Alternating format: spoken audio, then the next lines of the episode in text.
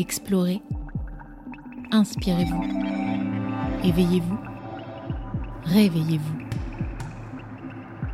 Good Green Vibes, immersion au cœur de l'éco-aventure de ceux qui changent le monde. Réembarquez. C'est parti.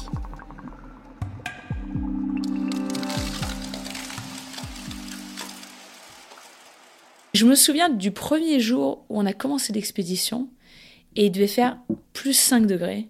Il y avait des flaques d'eau tout autour de nous. On a commencé à, au nord-ouest de l'archipel, à la station scientifique de Nialosund. Et, euh, et je veux dire, on était en pull dehors, on mourait de chaud. Et là, je me suis dit, waouh! Et je me suis dit, c'est quand même super bizarre d'avoir des conditions aussi chaudes. J'espère que ça va pas durer. Rien ne pouvait nous préparer aux conditions qu'on allait avoir pendant l'expédition. Parce qu'on s'en est pris, mais alors plein à la tronche. Du premier jour jusqu'au milieu de l'expédition, on a eu absolument l'inverse de ce qu'on devait avoir au mois d'avril. Des températures autour de 0 degré pendant 15 jours, des vents jusqu'à 130-140 km h Et pratiquement tous les deux jours, on avait une, énorme tempête qui nous tombait dessus. Et c'est, il nous a fallu vraiment une bonne semaine pour réaliser, mais là, ce qu'on est en train de subir, c'est directement l'expression du dérèglement climatique. Et c'est ultra flippant.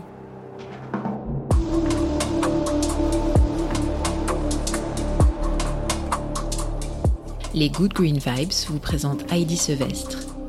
Elle est glaciologue et en 2021, elle est partie pour une expédition unique au cœur de l'extrême arctique sur l'archipel norvégien du Svalbard.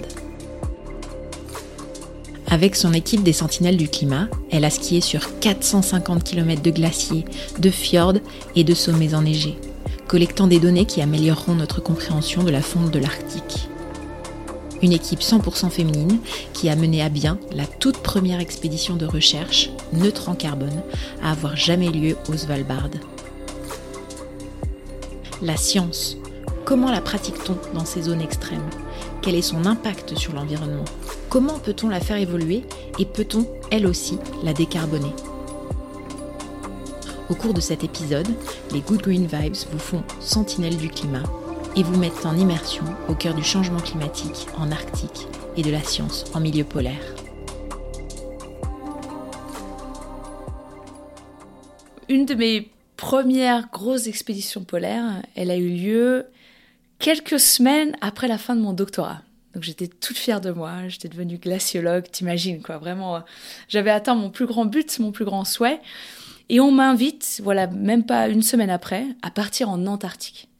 Mais imagine bien que mon doctorat, je l'ai fait au cœur de l'Arctique, sur l'archipel du Svalbard, le Spitzberg, on l'appelle plutôt Spitzberg en France, et on me demandait en quelques jours de partir à l'autre bout de la planète en Antarctique. Et c'est vrai que sur le coup, je me suis posé aucune question. Je me suis dit quelle chance extraordinaire. T'imagines le graal des glaciologues, de pouvoir partir en Antarctique, le continent blanc, là où il y a le plus de glace dans le monde. Et donc, il m'a fallu un quart de seconde pour dire j'y vais, quoi. J'ai pas de doute là-dessus, je me pose pas plus de questions que ça. Mais c'est vraiment pendant le trajet où il m'a fallu, c'était quoi, cinq ou six vols d'avion euh, pour pouvoir rejoindre l'Antarctique, où je me suis quand même dit waouh, c'est pas commun. Et là, vraiment, j'atomise mon empreinte carbone, ça c'est clair. Ensuite, pendant le terrain, on a passé euh, six semaines sur le terrain, euh, deux mois en tout euh, en Antarctique. Et là, pareil, on a utilisé pas mal d'énergie fossile pour pouvoir se déplacer sur le terrain, pour pouvoir collecter un maximum de données scientifiques. Et ensuite, j'ai dû rentrer chez moi, donc rebelote, hein, tous les petits sauts de puce en avion. Et, et c'est vrai que c'était vraiment une période de ma vie où je commençais très sérieusement à me questionner sur l'empreinte carbone de la science.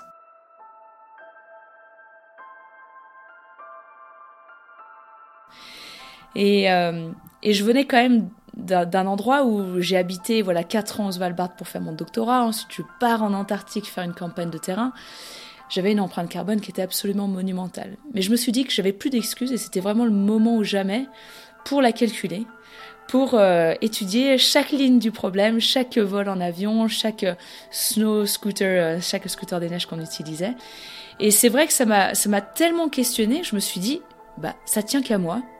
Pourquoi est-ce que je créerais pas ma propre expédition?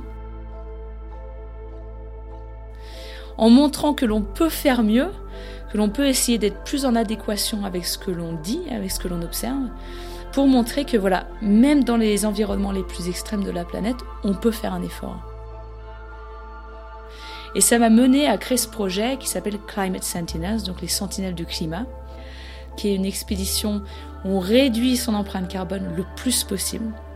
Une expédition qui a eu lieu l'année dernière au cœur de l'Arctique, où on a essayé vraiment de chambouler les codes d'une expédition scientifique classique. Pour nous, Climate Sentinels, c'était vraiment euh, essayer de créer une expédition qui nous ressemble. Et quand je dis nous, j'étais pas tout seul à avoir cette idée folle, heureusement. j'étais accompagnée euh, de cinq autres euh, scientifiques, toutes des nanas, toutes docteurs, soit en glaciologie, soit en géologie marine, soit en chimie de l'environnement. Et ce qu'on voulait, c'était vraiment complètement changer la façon avec laquelle on fait de la science dans les régions polaires. Donc déjà, et c'était pas anodin, une expédition 100% féminine. C'était super important pour nous parce qu'on voulait montrer bah, qu'on est là. Qu'est-ce que c'est que d'être une nana scientifique en 2021 euh, on n'est pas du tout euh, des, athlètes ou des action women, mais on voulait montrer qu'on, nous aussi, on peut tout à fait faire une expédition scientifique, mais dans, dans un des environnements les plus extrêmes sur Terre. Donc j'ai eu la chance d'être accompagnée par euh, Silja, norvégienne, par Anne, suédoise, par Dorothée qui est française, euh, Alia euh, qui est euh, aux États-Unis et Nina qui est elle aussi basée aux États-Unis aujourd'hui. Et quatre d'entre nous ont pu partir sur le terrain au mois d'avril 2021 pour faire une expédition qui a duré 32 jours. Et cette expédition, elle a eu lieu au Svalbard, sur l'archipel donc du Svalbard. Et là, t'as pas 10 000 options pour réduire ton empreinte carbone. Si tu veux utiliser un moyen de transport qui est vraiment euh, climate friendly, à part skier et tirer tout ton équipement derrière toi, franchement, c'est difficile de trouver d'autres techniques.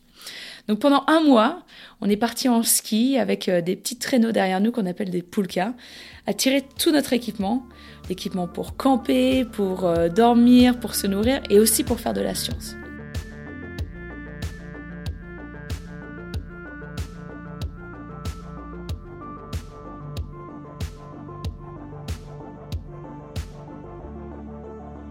Notre contrainte, c'est que nous, on veut faire de la science, mais avant tout, on veut que cette science soit respectueuse de l'environnement.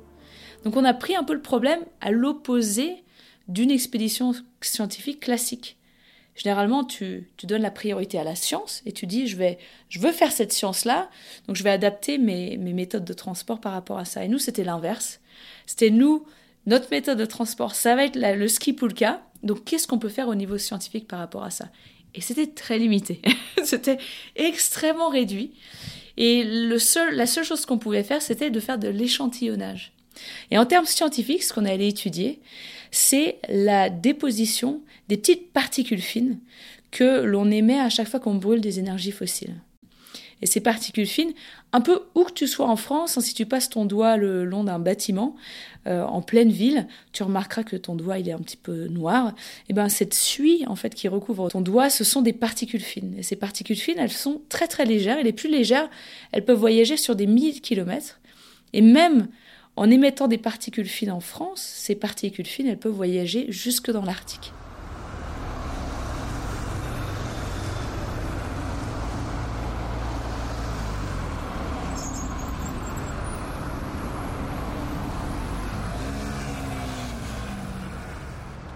C'est important euh, très rapidement C'est parce qu'elles sont noires et lorsqu'elles se déposent sur de la neige ou de la glace, qui sont des surfaces très blanches, elles vont les assombrir. Et ces surfaces qui s'assombrissent, plutôt que de réfléchir les rayons du soleil dans l'atmosphère, elles vont absorber de plus en plus de ces rayons du soleil. C'est un peu comme le t-shirt blanc ou le t-shirt noir en plein été. Aujourd'hui, l'Arctique s'assombrit de plus en plus notamment à cause de ces particules fines.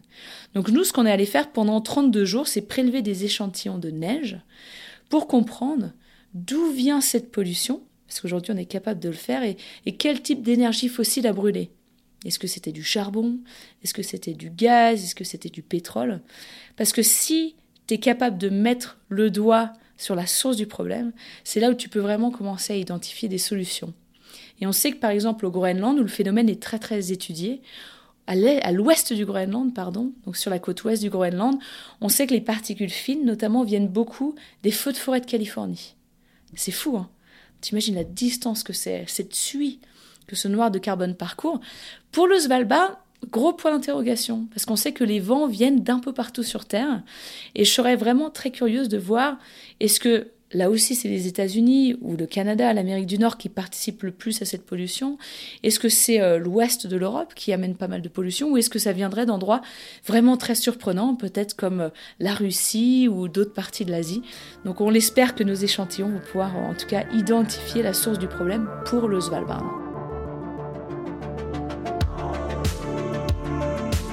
Quatre femmes, quatre scientifiques s'élancent donc au cœur de leur expédition. Une expédition qui va se dérouler en avril 2021. Mais pourquoi avril? Parce que cette période de l'année est celle qui offre généralement le meilleur climat, propice à ce type d'expédition. Beau temps, stable, basse température et ensoleillement quasiment permanent. Sauf qu'on est en Arctique, là où le climat est déjà très déréglé. Et cette année-là, cet avril-là, le Svalbard va connaître un épisode climatique inédit qui va totalement chambouler l'expédition. En fait, il y a quelque chose qui aurait vraiment dû nous mettre la puce à l'oreille avant de partir. Euh, on a passé à peu près 10-15 jours à Longyearbyen, qui est la capitale du, Svalbard, la, la, communauté norvégienne principale de l'archipel. On a passé 15 jours en ville, entre guillemets, c'est une toute petite ville, mais à se préparer avant de partir sur le terrain, avant de partir en expédition. Et cinq ou six jours avant que l'expédition doive commencer, euh, tout notre quartier, là où on habitait dans la ville, a été évacué à cause d'une tempête.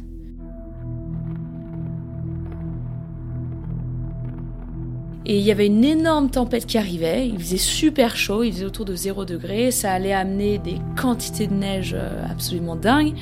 Ces quantités de neige risquaient de déclencher des avalanches. Et déjà, ces années précédentes, il y a eu pas mal d'accidents en pleine ville où il y a eu des avalanches qui ont défoncé des bâtiments euh, à Longyearbyen. Et là, on est, voilà, même pas une semaine du départ de l'expédition, on est à bloc, on se prépare. Et là, euh, on nous dit, euh, d'ici euh, la nuit prochaine, quoi, le lendemain matin, avant 7 heures du matin, vous devez avoir évacué tous ces bâtiments-là, parce qu'ils risquent de se faire défoncer s'il y a une avalanche qui tombe. Quoi. Et sur le coup, je me suis dit, waouh, c'est quand même pas super bon signe.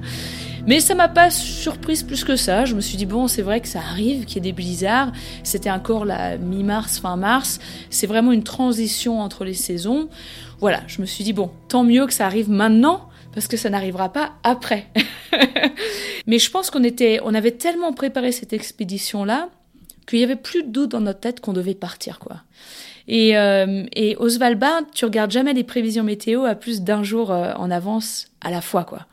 Et euh, je pense que peut-être si on avait regardé les modèles un petit peu plus loin dans le temps, on se serait dit ah oui, en fait cette première tempête n'était que le début d'une catastrophe qui allait continuer encore 15 jours, quoi. Et, euh, et, une fois que tu es sur le terrain, bah tu peux plus vraiment reculer et il faut continuer, quoi.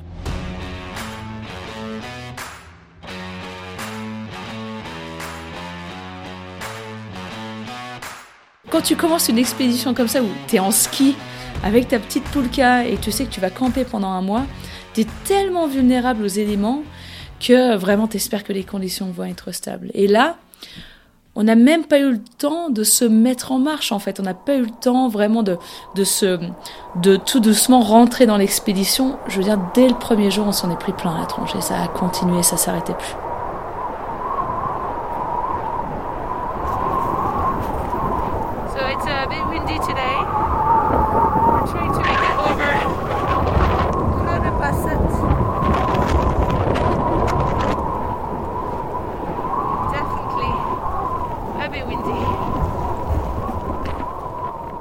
Là-bas, euh, c'est assez particulier parce que pratiquement chaque tempête qu'on a subie, on savait qu'elle allait venir. Et tu as une période en fait de quelques heures d'extrême calme, où tu sens que la nature est en train de se préparer à quelque chose. Et tu essaies, tu vois, de regarder le ciel, tu essaies de, de deviner d'où vient le vent, essayer d'être super attentive à, aux changements de conditions. Et c'est vraiment un endroit où moi j'aime tellement être en expédition parce que tu es tellement présente. Il faut vraiment que tu sois là. Tu vois, t'écoutes pas de musique, t'écoutes le son de tes skis sur la neige, euh, t'écoutes le son que produit la neige sous tes skis. Ça donne énormément d'informations, tu essaies de regarder euh, dans quelle direction les flocons de neige sont en train de tomber, et tu sais que tu as quelques heures avant que la prochaine tempête arrive. Et petit à petit, le vent se lève et parfois, tu n'as même pas le temps de faire ouf que tu es déjà en plein dedans.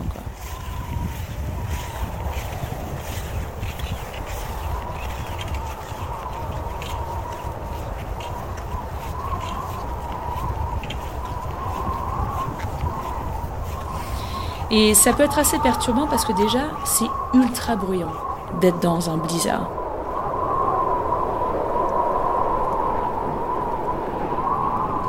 Tu peux te sentir assez vite claustro parce que imagine que tu as une cagoule pour pas avoir froid, t'as pas un centimètre de peau qui dépasse pour pas geler, tu as un énorme masque de ski sur tes yeux. Généralement, tu as une ou deux ou trois cagoules euh, ou capuches sur ta tête pour vraiment t'isoler le plus possible des conditions autour de toi. Et c'est vrai que ça peut être assez claustro, en tout cas, euh, tu es dans une bulle et t'essayes d'avancer, quoi. t'essayes juste de mettre un pied devant l'autre et de jamais perdre de vue ton équipe. Et dans ces conditions-là, on est vraiment, on skie très très proche les unes des autres. Et généralement, l'une d'entre nous ouvre la voie et ensuite on skie en gros dans les rails de la personne qui est devant toi. Et on parle très peu dans ces conditions-là. On parle pratiquement pas parce qu'on est toutes en mode survie. Il y a énormément de communication non verbale. Des fois, on se fait des signes de la main. Parce que si on se met à parler, il faut qu'on se hurle dessus pour qu'on s'entende. Et c'est juste, il faut qu'on aille au point qu'on a défini comme étant un point relativement safe. Et jusqu'à ce point-là, on s'arrête pas, quoi. Blizzard ou pas, on avance. Et on savait qu'on avait des dépôts de nourriture à certains endroits. Et on a divisé l'expédition en trois parties. La première partie, de Nia le Sun jusqu'à Pyramiden. Pyramiden, qui est une toute petite enclave russe sur l'archipel du Svalbard. On avait prévu sept jours maximum pour faire cette première partie. Et à Pyramiden, on allait retrouver un dépôt de nourriture. Donc c'était super important de pouvoir aller à Pyramiden. On n'a pas mis sept jours, on a mis à peu près 12 jours, je crois, à aller à Pyramiden à cause des tempêtes. Quand on est arrivé à Pyramiden, il nous restait pratiquement plus rien à manger. On avait commencé à rationner la bouffe. Moi, je crois qu'il me restait un petit déjeuner à, manger, mais plus grand-chose. Et jusqu'au dernier moment, on s'est refait prendre dans une tempête qui allait durer trois jours. La pire tempête qu'on ait eue, c'est là où on a eu des vents jusqu'à 140 km/h. Sur le tour, de la plaisanterie, j'avais dit ouais ben là les conditions elles sont tellement horribles, ce qui va nous arriver dessus. On savait que ça arrivait euh, dans quelques heures. Il va falloir qu'on s'enterre quoi. Et euh, Cilia, la norvégienne de l'équipe, elle m'a pris au mot, elle m'a dit mais en fait on n'a pas le choix. en fait euh, oui, on va devoir s'enterrer et ça il va falloir qu'on soit super efficace. Et là, qu'est-ce que ça veut dire en fait s'enterrer? Donc ça peut paraître assez dramatique, mais finalement, on a essayé de créer quelque chose d'assez confortable. Déjà, on savait que c'était quoi 7-8 heures plus tard, il y allait avoir 3 jours de tempête avec des vents voilà, jusqu'à 36 mètres par seconde euh, qui allaient arriver. Donc là, efficacité, on cherche une montagne qui n'est pas dans la direction du vent, où il n'y a pas de risque d'avalanche, mais il y a suffisamment d'épaisseur de neige, on va pouvoir creuser une galerie en fait dans la neige, une sorte de petit tunnel, suffisamment long pour qu'on puisse euh, s'allonger. Et là, ça nous a pris quand même pas mal d'heures de travail à l'appel, à creuser dans ce manteau neigeux. Et on a trouvé vraiment l'endroit absolument parfait pour ça. Mais je peux dire qu'on a transpiré, quoi. Et puis on sentait le vent qui durcissait. On s'est dit, oh là là, faut vraiment qu'on se dépêche de finir nos petites galeries avant que le, vent devienne horrible, avant qu'on puisse plus être dehors, quoi. So we're sheltering again from storm number three. We're building snow caves.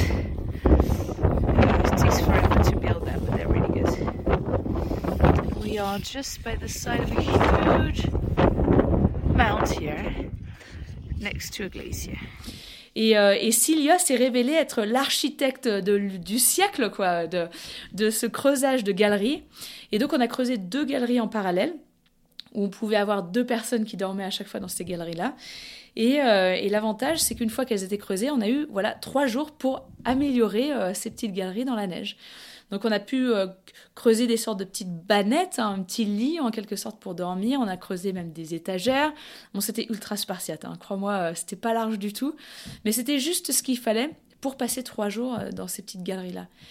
Et en fait, alors que la tempête était en pleine rage dehors, mais avec des vents comme j'ai jamais vu au Svalbard, une fois que tu rentrais dans la galerie, donc tu te faufiles, tu, tu, l'entrée est pas très grande hein, parce que tu veux pas que de la neige rentre dans ta galerie, donc tu, tu te contorsionnes un peu pour rentrer dans ta galerie. une fois que tu es dedans, en fait, il n'y a plus un bruit. Et c'est hallucinant à quel point la neige est capable de t'isoler du bruit extérieur. une fois que tu es dedans, tu sens ton corps qui se détend, même si tu n'as pas beaucoup de place, et tu sais que tu as vraiment créé un abri qui va pouvoir tenir. Alright, so here we are inside the snow cave. It's extremely quiet. We can barely hear actually the storm outside. Um, the temperature is pretty nice. It's between minus 6 and minus 1. If it gets too warm, it would be a problem because this would start to melt and drip over us. So, yeah, everything is good. And, uh, and we have one more night here at least. So, yeah, it's good to rest. Mine de rien, on avait pas mal de frayeurs par rapport à ces galeries-là. Moi notamment, j'arrêtais pas de me réveiller pendant la nuit parce qu'on avait deux chiens de traîneau avec nous il n'y avait pas moyen de les faire rentrer dans la galerie. Donc les chiens, ils étaient dehors en pleine tempête. Et j'avais peur que, au fur et à mesure que la neige s'accumule, ils sont accrochés quand même les chiens à une petite chaîne. J'avais peur qu'ils puissent plus être à la surface de la neige et qu'ils se retrouvent vraiment enterrés quoi par le manteau de neige. Donc j'arrêtais pas. Je me réveillais en sursaut pendant la nuit et je me disais oh, ils sont morts quoi. Et j'allais voir, j'allais vite. je sortais dehors en pleine tempête, je m'en prenais plein la tronche et j'allais les voir et généralement ils allaient super bien. Donc je retournais me coucher. Et j'avais aussi peur que l'entrée de notre galerie se fasse ensevelir sous une avalanche. J'avais peur qu'il y ait une avalanche qui tombe du sommet de la montagne parce qu'il y avait vraiment des, accumulations de neige de fou. Et je me réveillais en sursaut en me disant on est, on est en train d'étouffer en fait dans notre galerie. Et puis finalement, on s'est pas mal fait enterrer, mais régulièrement on réouvrait euh, nos petites galeries. Et, et ça nous a sauvés je pense, de dormir dans ces galeries de neige. On a entendu plus tard qu'il y avait deux autres expéditions ces jours-là qui avaient dû se faire évacuer. Alors je ne sais pas comment on a pu les évacuer, mais qui avaient complètement perdu leur tente, qui malheureusement n'avaient pas pu faire cette stratégie-là. Et, euh, heureusement, ils ont, ils ont tous survécu, mais vraiment c'était des conditions euh, assez folles, quoi. Et j'avais jamais vu ça, quoi. Et ce qu'on a subi, c'était un, vraiment un phénomène historiquement qui était du jamais vu.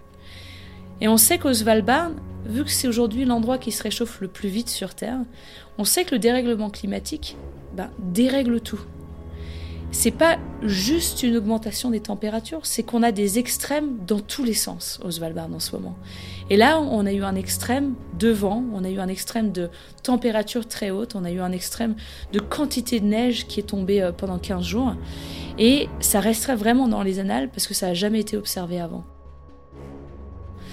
Et pour nous, je pense que quand on était sur le terrain, en fait, on avait tellement la tête dans l'expédition au début, on était tellement en mode survie qu'on prenait vraiment chaque jour, tu vois, un à la fois, quoi. Et au bout d'une semaine, à s'en prendre plein la tronche, qu'on s'est regardé, on s'est dit, mais qu'est-ce qui se passe, quoi? Mais qu'est-ce qui est en train de nous arriver, quoi? Parce qu'on n'en voyait plus le bout. On pensait jamais pouvoir finir l'expédition, ça c'est clair parce que déjà fallait survivre, mais en plus fallait récolter nos échantillons. Là, je te jure qu'il y en a pas mal qui sont passés à la trappe au début parce qu'on on pouvait plus s'arrêter parfois de skier. Et c'est, il nous a fallu vraiment une bonne semaine pour réaliser, mais là, ce qu'on est en train de subir, c'est directement l'expression du dérèglement climatique. Et c'est ultra flippant. Et on est rentré de cette expédition vraiment euh, euh, profondément, en tout cas. Euh, pas enragé, mais je pense que c'était l'expression que j'avais utilisée en rentrant, mais de, voir à quel point l'Arctique est en train de changer aussi rapidement que ça, ça nous a vraiment perturbés. Continuez. Quoi qu'il arrive, avancez. Heidi et son équipe, les sentinelles du climat, ont dû faire face à ces conditions climatiques qui ont été terribles. Mais elles ont dû aussi, malgré cela, s'attacher à remplir leur mission collecter ces fameux échantillons de neige à travers cette région du Svalbard. C'est vrai que le, programme scientifique, euh, je pense que dès le premier jour, on l'a réduit. Dès le premier jour, dès qu'on s'est pris la première tempête, on a dit voilà, on ne peut pas faire autant d'échantillonnage qu'on avait prévu. On avait prévu de, faire, de prendre des échantillons de neige, je crois, tous les deux ou trois kilomètres. Et on a vu que, en fait, ça nous prenait trop de temps que l'on n'avançait pas assez vite. Parce que mine de rien, on avait prévu sur un mois de faire 450 km de ski, ce qui est quand même pas mal. Euh, et si tu t'arrêtes tous les 2-3 km, tu t'arrêtes à chaque fois à peu près un quart d'heure, 20 minutes, parfois même une demi-heure, t'avances pas. Et donc dès le premier jour, on s'est dit, bon allez, on double euh, finalement la distance entre les échantillons, tant pis. C'est notre survie aussi qui est en jeu, donc on a pris des échantillons à peu près tous les 5 km. Et en fait, ça correspondait très bien à notre rythme de ski aussi. Naturellement, voilà, on s'arrêtait et on retombait à chaque fois sur une distance à peu près 5 km. Et, euh, et ce qu'on essayait de faire, c'est d'être ultra efficace, parce que quand tu skis et que tu bouges, tout va bien, parce que tu as chaud, tu produis énormément d'énergie, tu brûles des calories, t'es bien quoi. Le problème, c'est dès que tu t'arrêtes, le compte à rebours commence parce que tu te refroidis ultra vite. T'imagines quand t'es dans du vent, dans la tempête. Vraiment, faut être efficace. Et on s'était toutes donné un rôle super précis. On n'avait pas besoin de parler. Il y en avait une qui mesurait la température. Il y en avait une autre qui faisait le trou. Il y en avait une, Nina, je crois, qui écrivait. Moi, je mesurais la densité de la neige. Et c'était tchac, tchac, tchac. C'était vraiment un truc ultra minuté, ultra efficace. Ensuite, on buvait un coup d'eau et on repartait. Et on ne peut pas le faire autrement, quoi. On n'est pas là pour papoter, euh, euh, pour tous les 5 km se raconter nos vies. Non, non, on est là vraiment pour être ultra efficace et essayer d'avancer le plus possible.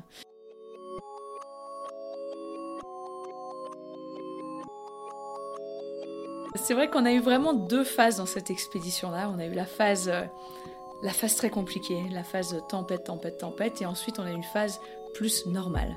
Et je pense heureusement qu'on a commencé par les tempêtes, parce qu'ensuite c'était beaucoup plus facile.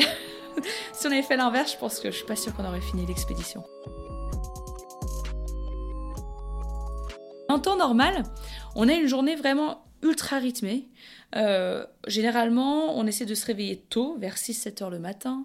Il nous faut quand même quelques heures pour se mettre en marche le matin, euh, euh, parce qu'il faut notamment qu'on fasse fondre énormément de neige pour avoir suffisamment d'eau pour le reste de la journée. On skie toute la journée, par intervalle d'une heure, entre 50 minutes et une heure, et ça, c'est minuté. Et crois-moi, on est tout à regarder notre montre pour savoir quand est-ce que la pause arrive, parce qu'on n'en peut plus généralement. Donc tu skis entre 50 minutes et une heure, on fait une pause de 5-10 minutes, ou plus longue si on prend des échantillons pendant cette pause. Ensuite, on continue, on se fait une pause de midi très rapide, parce que là aussi, tu veux pas t'arrêter, t'as froid, tu essaies de prendre un maximum de calories en un minimum de temps, tu continues de skier euh, l'après-midi, et là, tu essaies de trouver un endroit où tu vas pouvoir camper. Et ça, c'est pas anodin, parce que tu veux camper dans un endroit qui est pas trop pris par les vents. Euh, donc ça, il faut vraiment euh, arriver à avoir un peu de jugeote et te dire, voilà, d'ici quelques, quelques heures, quelques kilomètres, il va falloir qu'on s'arrête. Euh, aussi de pas camper au bord d'un fjord, parce que au Svalbard, tu as énormément d'ours polaires. Et ces ours polaires au mois d'avril, leur terrain de chasse, c'est au bord des fjords, ou sur les fjords, sur la banquise, donc la glace de mer qui se forme euh, chaque hiver. Donc nous, on voulait vraiment pas les déranger, on voulait pas, voilà, on voulait pas faire cette bêtise de camper au bord d'un fjord. On l'a faite, mais parfois on peut pas l'éviter, mais, mais voilà. Donc c'était vraiment important de, de décider où tu vas camper. Une fois que tu as décidé où tu vas camper, ça prend pas mal d'heures d'installer ta maison pour le soir. Déjà parce que tu montes ta tente, on essaie d'être les plus efficaces possible, mais autour de ta tente, tu vas installer ce qu'on appelle le tripwire ou le snowblublus euh, en norvégien. Et en fait, c'est tout simplement, euh, tu plantes quatre piquets autour de ton campement et tu vas mettre un, fil de pêche qui va relier ces quatre piquets. Et ce fil de pêche, si quelque chose, quelqu'un le franchit, donc il est très tendu, hein, c'est quelque chose de franchi, ça va déclencher des petits explosifs qui vont te réveiller, t'alerter s'il y a un problème. Et généralement, a un problème, c'est souvent un ours polaire ou quelqu'un qui sort faire pipi pendant la nuit, mais bon, ça faut vraiment éviter. Donc ça, ça prend pas mal de temps à l'installer. Il faut que tes piquets soient fermement ancré dans la neige. Il faut pas que le fil il soit distendu, il faut que ce soit vraiment béton quoi. Et ensuite, tu passes euh, pas mal d'heures à penser euh, tes blessures, à mettre euh, des petits sparadraps sur tes ampoules, à essayer de masser tes muscles alourdis après une journée de, de, sport, quoi, une journée très intense tu prépares ta popote, euh, t'écris dans ton petit journal, moi c'est ce que je faisais, et j'essayais d'envoyer des nouvelles chaque jour, en tout cas aux personnes qui nous suivaient. Et quel bonheur en tout cas de camper quand c'est calme, quand il n'y a pas de vent, c'est super agréable. T'imagines quoi, t'as as la meilleure chambre de l'univers, quoi. T'es vraiment euh, au paradis, quoi.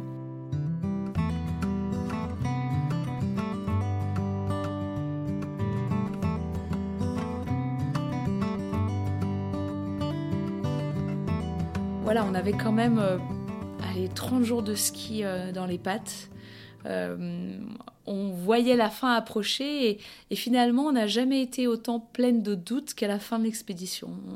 Tu penses qu'on aurait eu pas mal, on aurait été plutôt sereine, euh, on, savait exactement ce qu'il fallait faire euh, quand on était à la fin de l'expédition, mais en fait pas du tout. Ce qui s'est passé, c'est que à la toute fin de l'expédition, on était face à un choix vraiment draconien. On avait le choix entre aller au point d'arrivée qu'on avait défini quatre ans auparavant, qui était la base scientifique de Honsund, qui est vraiment très très au sud de l'archipel, où on avait le choix de finir un petit peu avant, à un endroit qui s'appelait Calypso-Buon.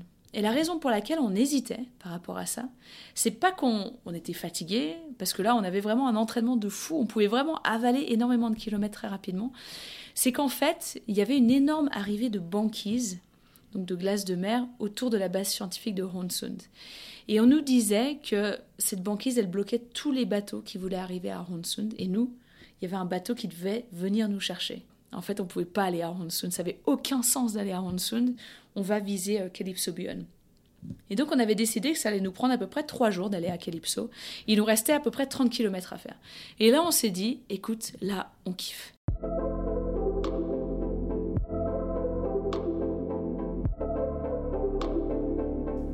Je pense qu'on s'est un peu pris au jeu de ces 30 km qui nous restaient, mais on les a fait d'une traite. Euh, et, en fait, ça a été extraordinaire parce que cette dernière journée, qui a duré, je euh, je sais pas, qui a duré euh, plus de 24 heures, quoi. Cette dernière journée, elle a été une journée aux mille journées finalement. Il s'est passé tellement de choses. C'était déjà une journée, une des journées les plus belles de l'expédition.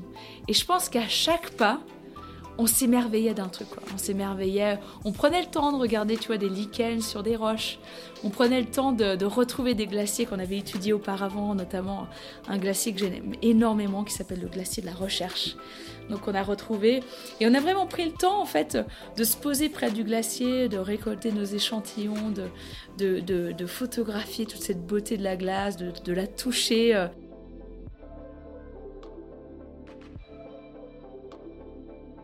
Et puis on s'est dit, pourquoi est-ce qu'on continuerait pas un petit peu plus longtemps et, et, donc on toujours avec cette perspective peut-être de camper à un moment ou à un autre, mais finalement c'est jamais venu. Jusqu'au moment où vers minuit, une heure du matin, où là on était très très proche de notre point d'arrivée, où il y avait une cabane où on allait pouvoir dormir. Là on se retrouve dans une situation vraiment pourrie. Je pense qu'on était on commençait à avoir des hallucinations tellement qu'on était fatigué. Le vent commence à souffler, mais d'une force de dingue, qui n'était pas du tout prévue. Il fait quand même relativement sombre. On se, on se, retrouve dans une situation où on commence vraiment à perdre la luminosité. On voit plus du tout le contraste euh, du sol. Tu sais plus vraiment si ça monte, si ça descend, s'il y a une fracture, un endroit, une crevasse ou pas. Et on se retrouve vraiment dans une situation où, vers minuit, une heure du matin, on est en train de se dire, mais qu'est-ce qu'on est en train de faire, quoi? Et ça devenait ultra dangereux. On se retrouve perché sur des moraines qui font des centaines de mètres de hauteur, donc vraiment des, amas rocheux qui sont très très instables, battus par les vents, où là je me dis, mais c'est vraiment le moment, la dernière nuit, où quelqu'un va se péter une jambe, quoi. Et j'essaie de me réveiller, je me donnais des petites claques pour essayer de pas m'endormir et essayer de vraiment rester ultra vigilante. Où là, on est en train de prendre des décisions où c'est du n'importe quoi. Il y en a une qui veut descendre la montagne par là, il y en a une qui veut prendre un raccourci par ici, euh, il y en a une qui veut enlever Salpulka et la laisser tomber de la montagne. Et je me dis, mais attendez, là, qu'est-ce qui est en train de se passer? C'est vraiment le moment critique où c'est la fin de l'expé et on est en train de prendre des décisions vraiment à la hâte. Et là, je leur dis, écoutez, je sais qu'on est cramé, c'est vraiment là où vous allez voir qu'on va faire des conneries, quoi. Et en fait, on a décidé de prendre trois fois plus de temps pour descendre cette montagne que les petits raccourcis qu'on avait prévu de prendre, parce que là, je savais qu'on allait vraiment se faire mal. Et même moi, j'avais peur de descendre de la montagne, c'était tellement pentu que c'était affreux, quoi. T'as froid, t'as faim, t'as envie d'aller te coucher le plus vite possible, le vent euh, t'éclate la figure, mais il faut prendre le temps. On a fini par la descendre cette montagne, c'était affreux. Euh, on n'a pas du tout eu de blessures, les, même les poulkas euh, ont fini par euh, subir cette descente, mais tant bien que mal. Et c'était vers 2-3 heures ensuite du matin où on a pu enfin atteindre cette cabane qui était frigorifié, quoi. Il faisait ultra froid dans cette petite cabane. Mais alors là, on allait se coucher, on a déplié le sac de couchage, on, on est allé se jeter dedans, tout habillé. Et je pense qu'on a dormi genre 10-12 heures suite à ça. Et c'était la fin de l'expédition.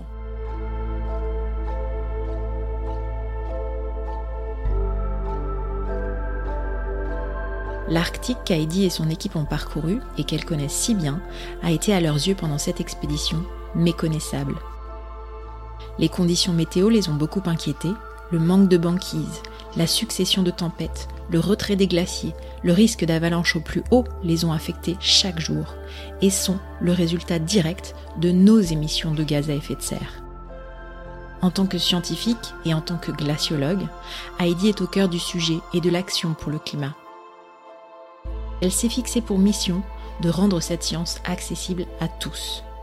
Mais justement, c'est quoi être glaciologue Les glaciers, c'est un peu mes patients et j'essaye de comprendre bah, ce qui se passe. Est-ce qu'ils vont bien Est-ce qu'ils vont pas bien Pour les faire parler, on, utilise euh, tout un tas d'outils. On utilise euh, des GPS pour mesurer leur vitesse. On utilise bah, des thermomètres tout simplement pour mesurer leur température.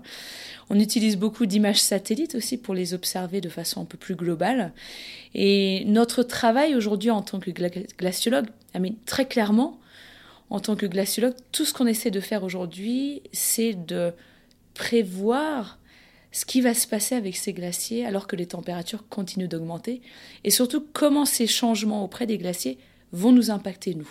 Ça donne vraiment une importance toute particulière à ce que tu fais. Parce que tu comprends que ce que tu étudies sur un glacier en particulier, bah, ça va peut-être permettre à des populations de se préparer, de s'adapter par rapport à ce qui va arriver. Et nous, dans nos vies à 100 à l'heure, souvent urbaines, on est bien loin de ces glaciers. Et finalement, on a bien du mal à comprendre l'impact que nos modes de vie peuvent avoir sur eux et l'impact qu'ils ont eux sur nous. Pourtant, pas de doute là-dessus, nos destins sont étroitement liés. Ces glaciers, qu'on soit en Haute-Savoie ou qu'on soit au milieu de Paris, ces glaciers nous paraissent tellement loin. Si on, pose la question aux gens en leur disant est-ce que vous pensez que les glaciers ont une quelconque importance sur votre vie tous les jours, je suis prête à parier qu'il y a très peu de gens qui pensent que les glaciers, justement, ont une quelconque importance sur leur quotidien. Alors que, très clairement aujourd'hui, on est tous reliés à ces régions de neige et de glace, où que l'on soit dans le monde. Parce que ce sont tout d'abord les plus grandes ressources d'eau douce que l'on a sur Terre. Quoi. 70% des réserves d'eau douce sont dans la neige et la glace. Aussi, lorsque ces glaces fondent, elles contribuent à l'augmentation du niveau des mers, des océans. Et que l'on habite sur des littoraux ou pas, on va être confronté à ça. Il y aura forcément des déplacements de population qui vont avoir lieu, qui ont déjà lieu aujourd'hui, mais qui vont continuer tout au long de ce siècle et sûrement encore euh, devenir de plus importantes dans les siècles à venir. Et donc, que l'on que l'on ressente cette connexion avec les glaciers ou pas, elle est là. Et il n'y a aucun doute que notre futur, il est directement lié au futur de ces glaces. Et vice-versa. Ces glaciers aujourd'hui dépendent de nous pour euh, survivre, pour leur avenir, et nous, on, dépend de ces glaciers pour notre avenir aussi. Et mon job aujourd'hui, et je le vois vraiment comme ça, c'est d'essayer justement de rapprocher euh, ces régions de neige et de glace, rapprocher de, du grand public et leur montrer que finalement, même si voilà le pôle Nord, ça nous paraît très lointain, eh ben, qu'on en est très très proche. Et chaque action que l'on fait à Annecy ou chez nous en France a directement un impact sur ces régions-là et que ces régions-là ont directement un impact sur notre quotidien. Et c'est un travail de tous les jours, ça reste vraiment des paysages euh, complètement aliens dans la tête des gens. Et justement, il y a un travail monumental d'éducation à faire pour que les gens puissent, euh, je pense, se connecter, s'identifier euh, à ces régions-là. Il y a encore beaucoup de travail à faire.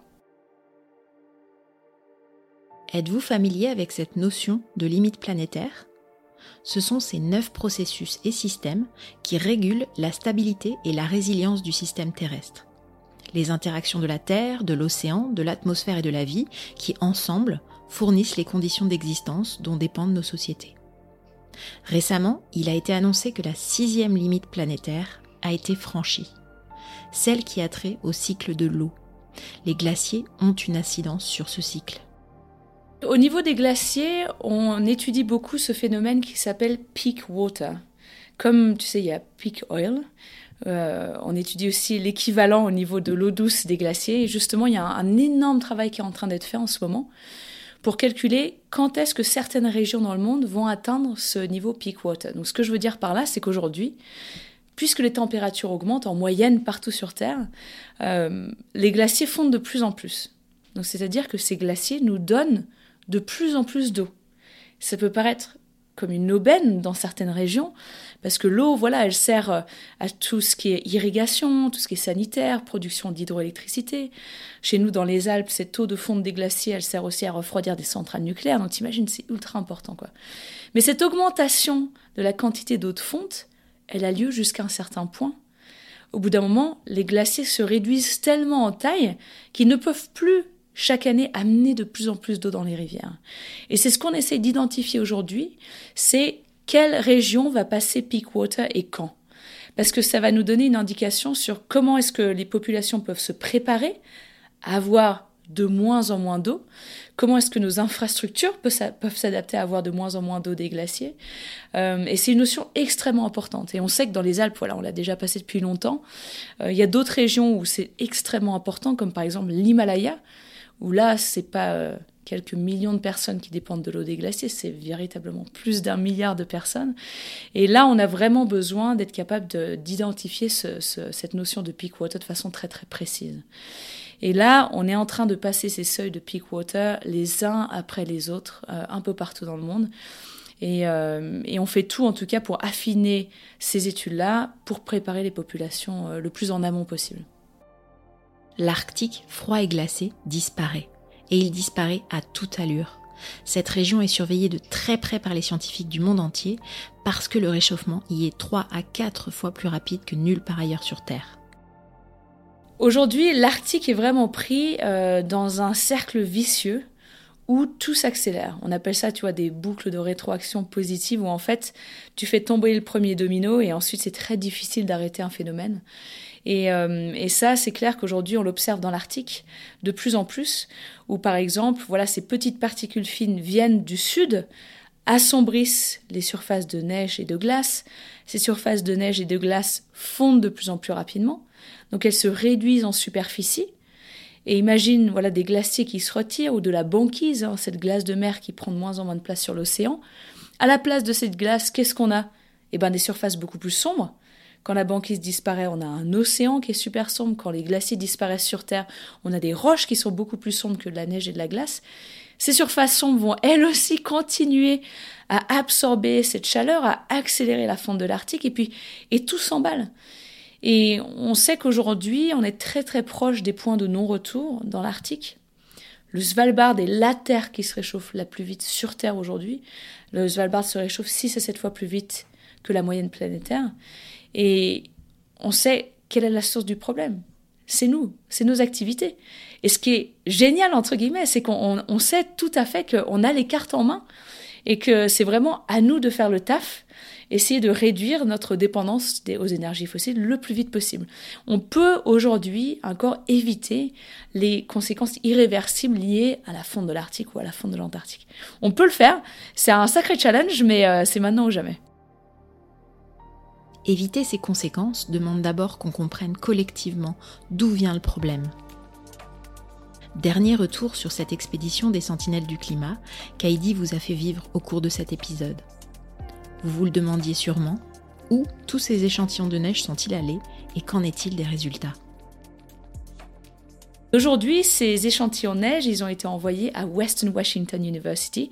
Donc c'est là où se trouve Alia, Alia Khan, qui est la méga boss euh, du, du noir de carbone, donc ces petites particules fines dans le monde. Et Alia, justement, est en train de mettre en place le protocole pour les analyser. Alors ça prend beaucoup de temps, on aurait bien aimé commencer à avoir des résultats euh, l'année dernière. Il y a eu pas mal de, de, retard à cause du Covid dans les universités aux États-Unis. Et là, on espère vraiment notre objectif, c'est d'ici la fin de l'année, commencer à avoir les premiers résultats. Et notre objectif, ça va être de savoir d'où vient cette pollution et encore une fois, quel type d'énergie fossile a brûlé. Parce que si tu es capable de mettre le doigt sur la source du problème, c'est là où tu peux vraiment commencer à identifier des solutions.